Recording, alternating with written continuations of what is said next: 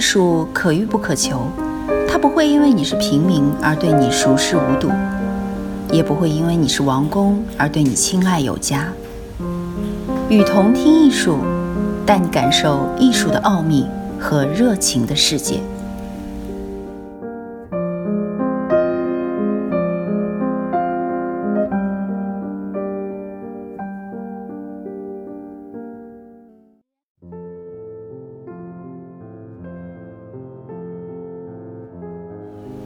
今天我们要分享的文章是《原始艺术与专业艺术》。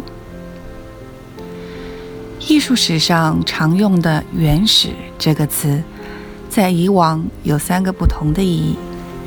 第一，是指在拉斐尔之前，介于中古世纪和现代文艺复兴两时期中间的艺术；第二，是用来标示从殖民地，比如非洲。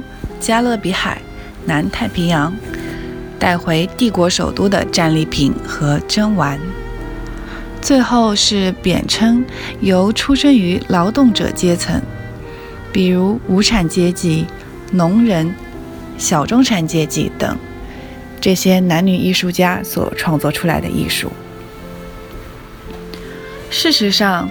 这些人并没有因为摇身变为职业的艺术家而摆脱了他们原有的社会阶级，而根据我的观察，以上的三种用法无疑都是欧洲统治阶层自信心高涨的上一个世纪所遗留下来的思想，为的是要延续欧洲主要世俗艺术传统的优越性。换句话说。是为同一批文明的统治阶级所定义的。大部分的职业艺术家从年轻时就开始他们的训练，而上述第三类的原始艺术家，则大多数是在中年，甚至到晚年才开始从事绘画或雕刻的工作。他们的作品通常来自丰富的个人体验。也是累积了丰富人生经验的深度与强度所形成的结果。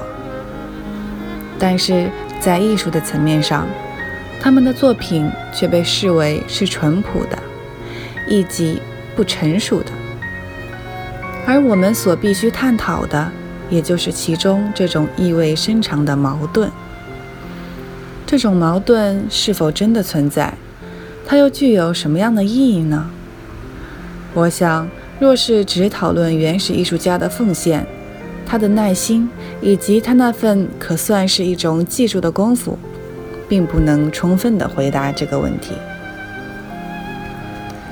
原始的艺术被视为不专业，但是专业艺术家和工匠两者之间的区别，也是直到十七世纪才渐渐明朗化。专业和手工艺之间的区别，最初也是难以分辨的。然而，其中的差异却是极为重要的。一般来说，只要来自不同阶级的人，都采用同样的标准来判断他的作品，工匠就可以存活。而当工匠的作品需要移出他自己的阶级，而交由统治阶级来评价时，这个阶级的评判标准是不同的，就是专业艺术家现身的时候了。专业艺术家和统治或渴望统治的阶层之间的关系是复杂且多样化的，而且也不应该被简化。但是他的训练，正是有这项训练，他才成为专业者。传统的训练教了他一套惯用的艺术技巧，以及帮助他在技巧上变得熟练，教导他有关构图、素描、透视法、明暗法、人体解剖学、画中的姿态与象征性的手法等等。而这些惯用手法是如此密切的和他本身所效劳的阶级的经验。与社会态度相一致，以致这些惯用法并不被视为是干一种惯用法。而被视为记录并保存永恒真理的唯一途径。然而，在其他社会阶层眼里，这种画作的传统离他们本身的经验是如此遥远，以致他们只把它当做一种社会习惯法、统治阶级的装饰画而已。这就是为何在历史上的革命反抗时期，画作和雕刻时常被摧毁。十九世纪，某些艺术家出于对社会或政治因素的考虑，试着要扩大延伸绘画的专业传统，企图运用创作来表达其他阶级的生活经验。他们个人的挣扎，他们的失败过程。和他们所遭遇到的阻力，一再地证明他们所从事的是件多么艰巨的工作。或许一个平凡的例子可以让我们大概了解这当中的困难度。让我们看一下曼彻斯特一廊所展出的布朗著名的作品《劳动》。画中所描写的是一群身旁有行人及旁观者。正在人行道上工作的土木工。这幅画花了布朗十年的时间才完成，而在某种程度上，这是一幅非常逼真的作品。可是，对我来说，它看起来像是一幅宗教画，类似十字架之升起或门徒的呼唤。或许有人可以辩称。画家对他主题的处理态度是模棱两可的。我倒是觉得，经由光线处理的角度看，画家一切苦心经营的视觉技巧，令他不能不用一种神话或象征的方式去描写劳工的主题。由那些试着要扩大延伸绘画经验领域的人所造成的危机，一直持续到二十世纪。因此，在19世纪末，印象派画家也加入了这个阵营。可惜，后来他们原先的主张完全被推翻了。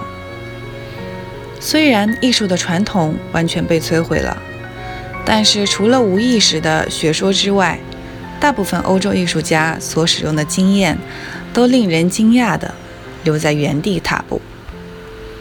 因此。这个时期，大部分严肃的艺术作品只处理两种主题，如不是各种孤立状况的体验，就是绘画本身的狭隘经验。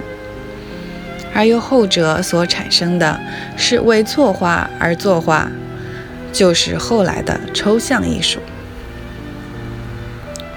摧毁传统后所得来的自由，之所以未被利用。可能是和画家所受的训练方式有关。在学院与绘画学校里，毕竟他们是第一次接触他们将打倒的传统。这是因为那时并没有其他专业的团体可以教授这另类的知识，而直到今天，这种情形仍然没有多大的改善。最近。统合资本主义基于对自己成功的大好形势的信任，已开始接纳抽象的艺术，而这种接纳的过程是很容易的。美学图像的力量变成了经济实力的象征，在这个过程当中，几乎所有的生活经验都已经在影像中消失了。如此一来，极端的抽象艺术的表现，好似收场的结语。印证了我们最初对专业艺术的质疑。在现实中，专业艺术其实是一种具有选择性且仅含狭隘经验的艺术，但是却一直被认为是世界性通用的。像这种对传统艺术的整体观察，可以帮助我们厘清有关原始艺术的问题。第一批原始艺术家出现于19世纪的后半叶，他们的出现是由于专业艺术家开始扪心自问传统艺术的惯性目的为如何。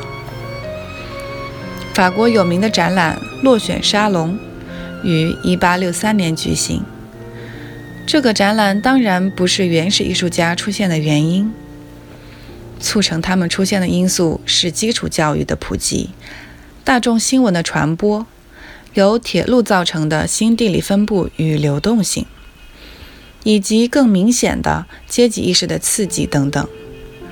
同时，那些波西米亚式的专业艺术家的典范，或许也是一种影响的因素。那些波西米亚人选择一种否定正常阶级分类的生活方式，而他们自由不拘的生活形态，即使不是他们的作品，也暗示着一种讯息，即艺术可来自任何阶层。第一批原始艺术家中包括卢梭和舍瓦尔。这些人的作品出名之后，人们却以他们原本的职业名称来称呼这些艺术家。例如，海关员卢梭、邮差舍瓦尔等。很明显，他们的艺术被当作一种标新立异的风潮，就如“周日画家”这个名词一样。他们被当作文化运动来看待，并非因为他们的阶级出身，而是因为他们拒绝，或者不知道所有的艺术的表达都必须历经一番阶级的转化。就这一点而言，他们与业余者有别，因为业余画家大部分都来自有教养的阶级，而且从定义上看，乃是比较不严格的追随专业者的例子。原始艺术家则大多是白手起家，他们并未承袭惯例，因此冠以“原始”这个专有名词，起初看起来颇为恰当。由于他不使用传统的绘画法则，他是违反常理的；由于他没有学习过传统延续发展的绘画技巧，他是笨拙的；又因为当他自己找出办法去解决绘画上的问题时，他就将这办法反复使用好多次，他是天真的。但同时，我们会问：为什么他拒绝传统？他在远离传统中成长，只是一部分的原因。在他身处的社会环境中，要开始作画或雕刻，所需付出的努力是如此之大，以致这份努力本来可能包括参观美术馆，可是他却从来不去参观。至少在开始时是如此。为什么呢？因为他已经知道。那种驱使他去从事艺术的亲身经验，在传统中无法立足。既然他从未参观过美术馆，他如何知道会有这样的结果呢？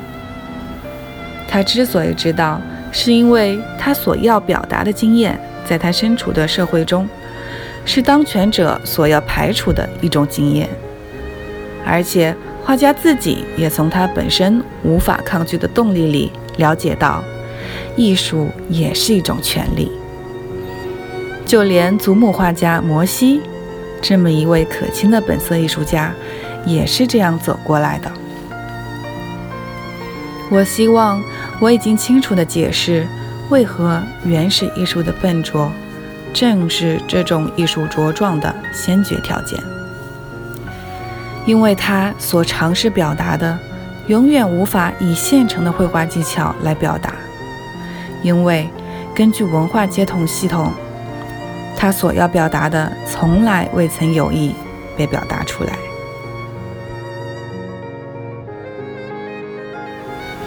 今天的艺术片刻就到这里了。如果你也有喜欢的艺术内容想与大家分享，可以发送给我们，让更多的艺术爱好者与你趣味相投。我是与同听艺术的主播。